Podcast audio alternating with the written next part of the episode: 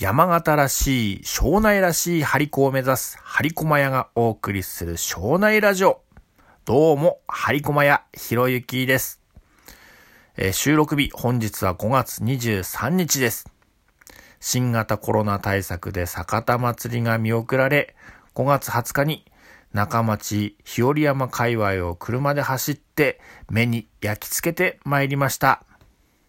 例年酒田祭りの時期は、えー、中町から日和山まで全国から集まった露店が並び、通れないのが当たり前なんですが、今年はお店もなく、えー、静かでした。ただ、えー、ここが新たなスタート地点。来年こそはですね、形を工夫して酒田祭りや松山祭り、そして花火大会が実施されるようになるはずですよね。気持ちを切り替えて参りましょう。えー、うちの庭のイチジクがですね、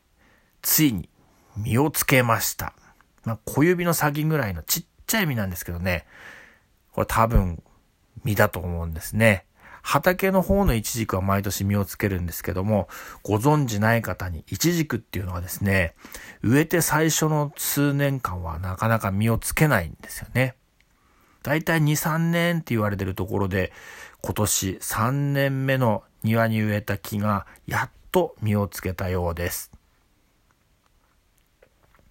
あとですね、明るいニュースとしては、えー、酒田市の図書館が再開しました。1ヶ月ぶりでしょうかね。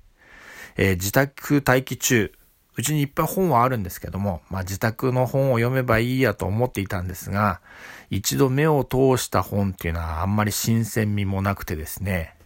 毎日コロナの、えー、不安で本読むところでもなかったし、開いてもあんまり進まねえっていうのが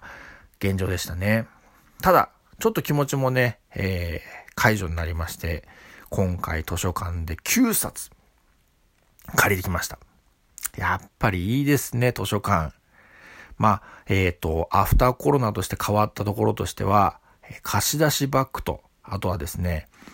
座って読むコーナー、おじいちゃんたちが座ってるよ、読んでるようなコーナーが使えないっていうのがありましたけども、まあ私にとってはあんまり気にならない。本を選べる喜びの方が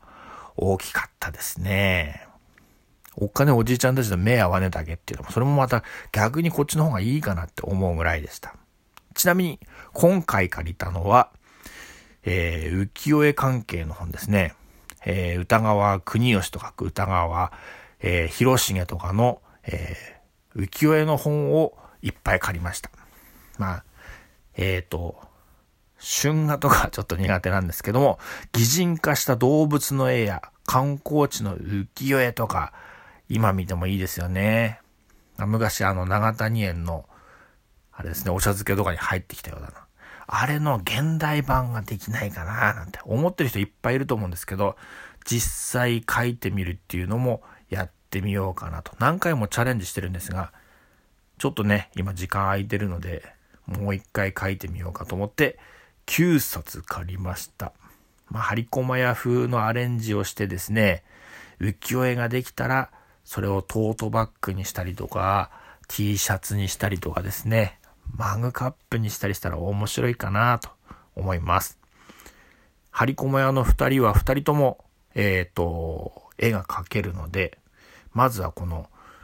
ですね、えー、大先輩、えー、広重先輩、国吉先輩の浮世絵を真似して雰囲気で描いてみながら、えー、浮世絵の極意を